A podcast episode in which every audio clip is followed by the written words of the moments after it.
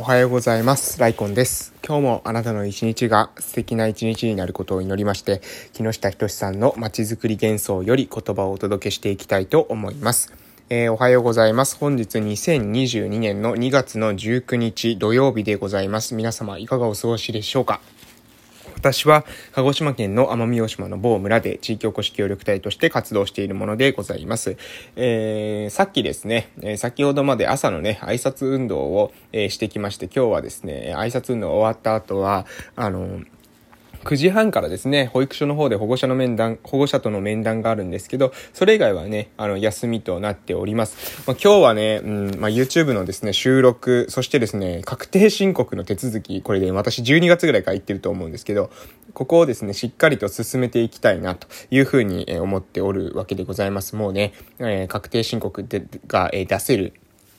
時期になっておりますので、e-tax とかって言ってですね、電子で送るっていう方法があるみたいですので、うん、まあ、それやろうかなというふうに現在思っているところでございます。はい。で、え昨日の近況報告からまずしたいと思いますけど、昨日はですね、え、朝挨拶運動が終わった後、え特別支援学級に行ってですね、え、で、その後は、え、その後、ゼントキアンかな？ゼントキアンの方にしばらくいて、で、え、その後、社会福祉協議会の方で、え、口のね、リハビリをして、で、午後からもまたゼントキアンの方にいて、で、え、午後からですね、え、来訪者が、え、の方がですね、えー、1名いまして、実はですね、私の、近所に、住んでいる看護師さんの方なんですけど、まあ、その方が来てくださってですね、今後ね、自分もね、何かこういった、場所で、なんか活動ができたらいいなというふうに思っているっていうことをですね、言ってくださいましたので、今後もしかしたらですね、まあ、あの、ゼントキアンで何かね、えー、イベントしてくると、くれるんじゃないかなというふうに少し期待している、えー、ところでございます。えー、私たちのゼントキアンはですね、え、っと、外部で、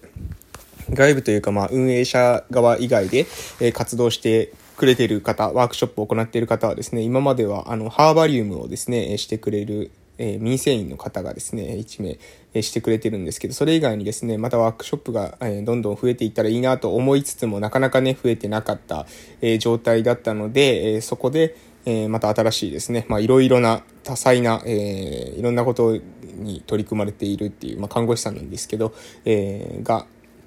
またね、そこでなんか面白いワークショップしてくれるんじゃないかなと思って、またそこにですね、新しくですね、え今までと違った人たちが出てきて、また交流の拠点になっていくっていうことを考えるとね、非常に面白いなというふうに思っておるわけでございます。まあ、私もね、えその、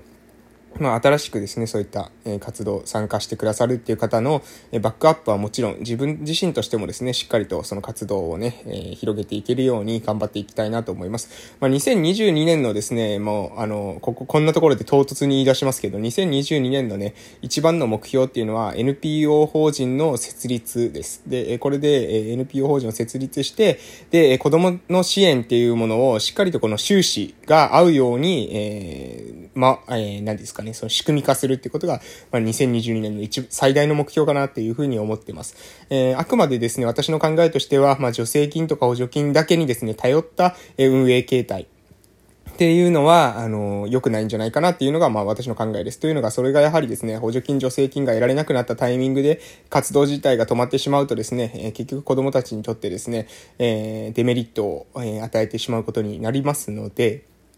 やはりですね、まあ、その補助金助成金を必ずしもですね、1円たりとも受け取らないというわけではないんですけれども、それもね、あの、最初の段階とか、えー、事業がですね、えー、開店するまでには、えー、必要な部分、部分っていうのはあるかと思います。なので、全面的に否定するわけではないですけれども、でもね、もうそれを頼りにして、えそれを頼り切ってですね、依存してしまうっていうのは、これはあまり、えよろしくない運営形態になるんじゃないかなと思いますので、え NPO 法人をしっかりと設立してですね、将来の子供たち、村に戻ってきたい子供たちが、えー、一人でも増えるように、まあ、その、一人でも増えるようにというのは結局はですね、強制的に戻すとかそういうことではなくて、えー、誇りを持ってね、この村に生まれたことに誇りを持って、そして、えー、自分もですね、ここで子育てがしたいと本当に内面からですね、湧き出るようなそういった思いが、えー、育てられるようになってきたらね、あの、私たちの村が持続していく可能性っていうのがまた開けてくるんじゃないかなと思います。まあ、無理やりですね、済ませてもこれは意味がないことですし、えー、かつ、えー、まあ、そこでですね、まあ、私たちの村の良さっていうものがですね、伝えられなければ、もうこれはですね、うん、まあ、弱肉強食じゃないですけども、自然の摂理に従ってですね、私たちの村っていうのは、まあ、もう、うん、あの、持続できなくなっていくってことも、これももう仕方のないことなんじゃないかな、というふうに私は思ってるんですね。なので、えー、ありのままのですね、本当に魅力があるのであれば、私たちのね、え村に魅力があるのであれば、しっかりとそれを伝えていく。そしてそれを受け取った子供たちが本当に魅力があるというふうに、後世の人がね、判断すれば残っていくでしょうし、そうでなければね、もうあの、淘汰されていく、競争の中で淘汰されていくものなのかもしれませんけれども、私自身はね、えー、この村にはまだ可能性があるし、えー、競争優位性。まあ、こんなことを言うとですね、ちょっとあの、何ですか、えー、煙ったがるというか、なんか、競争優位性なんて難しいよっていう風に言われるかもしれませんけれども、でもね、あの、私はこのまあ、コミュニティというか、え、このアソシエーションというか、え、この共同体自体はですね、生き残っていく、そういった強さが実はね、あるんじゃないかな。そしてその強さはまだ存分に発揮されてないけれども、でもね、あの、ここをですね、しっかりとえ見つけ出して、そして磨いていくことによってですね、本当に持続可能な形、運営ができるんじゃないかなっていうふうに、ここではですね、本当に心の底から思っているところでございます。実はね、奄美大島全体、えー、まあ、本当にご市町村ありますけれども、あえてね、強気なことを言わせていただきますと、私はね、本当当にこのご市町村の中で、私、私たちの村がですね、私たちの村の方が、最もですね、共同体として、えー、何ですか、存続確率が高いんじゃないかなっていうふうに思ってます。これは実は、まあ、いろいろなデータの裏付けがあるんですけれども、まあ、そこに細かいことはですね、えー、フレーズ、うん、あの、ただね、まあ、その、だからデータ的にもですね、直感的にも私は、うん、まだ、まだまだ、えー、競争優位性もあるぞと、えー、私たちの村の、え強さ、え隠れたですね、強さっていうのはいっぱいあるぞと。まだ他のところがですね、たとえ沈んでいったとしても自分たちは生き残られる、そういった生き残ることができる、そういった共同体であるんじゃないかなっていうふうに考えているわけですよということで、そろそろですね、お時間が経ってますので、木下仁さんの書籍の方に移らせていただきます。はい。それでは本日は役所の事業がうまくいかない構造的理由について、えー、読み上げさせていただきます。これはコラムですね。えー、それでは読んでいきます。役所の事業がうまくいかない構造的理由。役所が関わる地方事業がことごとくうまくいかないのは、そもそも事業成果を上げるための組織でないこと。補助金や交付金が将来的に利益を得るための投資と考えられていないことに原因があります。地方自治体が計画する事業は、国により一定の規定や会議を経て認定されますが、その投資が回収可能かという視点はほとんどありません。あくまで問われるのは基準に即した内容であるかどうかであり、何より補助金や交付金は資金が不足する地方への支援を目的として設定されているため、その事業が稼げるかではなく、どれだけ資金が不足しているのかがしっかり説明されていること、説明されていることの方が重視されます。もし投資回収可能であれば民間資金で投資融資がなされるわけですから、投資回収不能な計画に投資回収を期待しない税金が投じられる段階で、不採、えー、不採算確定と不採算確定と言っても過言ではありません。ここに地方活性化政策のパラドックスがあります。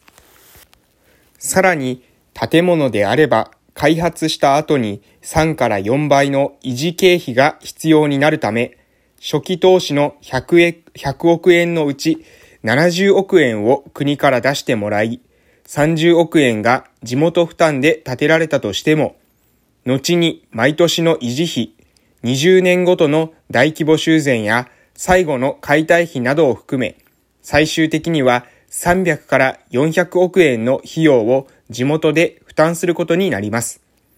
国は地方のためと言いながら支援を組み立て、地方は地元発展のためと言いながら初期に足りない予算を補助金や交付金で国から引っ張ります。しかし、そのような支援があるからこそ、過大な事業計画が生まれ、結果として衰退を加速させてしまいます。民間も同様で、例えば空き店舗の改装費や2年間だけの家賃を補助金で出してもらったとしても、高額な家賃を自前で払えるほどの事業になることはほとんどありません。本来であれば、補助金が必要ない範囲で設備を作り、より家賃の安い物件を選ぶべきところを、補助金に頼るような事業者が成功する確率は低く、短期的に地域にインパクトを与えることがあったとしても、中長期的には続かないことが多いのです。というふうに、え書かれてあります。えー、ポイントとしてはですね、えー、ここですね、えー、何より補助金や交付金は資金が不足する地方への支援を目的として設定しているため、その事業が稼げるかではなく、どれだけ資金が不足しているのかがしっかり説明されていることの方が重視されます。ということですね。つまり投資回収が難しいくてもね、まあ別にいいんだけれども、その、資金が不足してるんですよということをですね、プレゼンテーションすると。え、お金足りてないんですよということをですね、え、説明すると、あ、足りてないんですねってなれば、えー、そういった補助金とかですね、交付金が、えー、受けやすくなる。だから、えー、そもそもですね、回収するか、回収できるかどうかなんてことはですね、頭から考えられてないことが多いというわけでございます。そして最後に言っている、ここもポイントじゃない、あえまだポイントいっぱいありますね。えこの開発した後に3から4倍の維持えー、維持経費が必要になるっていうこともこれも大事ですよね。なので、えー、最初の段階で、まあ、いくらですね、初期投資をえ国からですね、補助を受けたり、助成を受けたりしてですね、やったとしても、その後はですね、その維持経費まではね、え国は保証してくれないわけなので、建物建ててしまったらね、その維持経費、管理経費っていうのは、地元でそれからは負担していくことになるんですよ。結局、その地元負担の分を考えても、それでもなおプラスになるってことを考えなければ、うん、まあ、そこまで考えてですね、事業設計が必要なんですけど、まあ、お、大体ですね、そこまでされてないんじゃないかなっていうふうに私は、うん、思っているところでございます。で、民間に関してもですね、えまずは、え補助金が必要ない範囲で設備を作っていくことが必要なんだけれども、それを補助金に頼ってですね、一気にスケールさせようみたいな近道を行こうみたいなことをするとですね、実はうまくはいかないんじゃないかっていうことがですね、木下仁さんの主張でありますということで、私もね、非常に学ぶことが多かったです。それでは本日も頑張りましょう。いってらっしゃい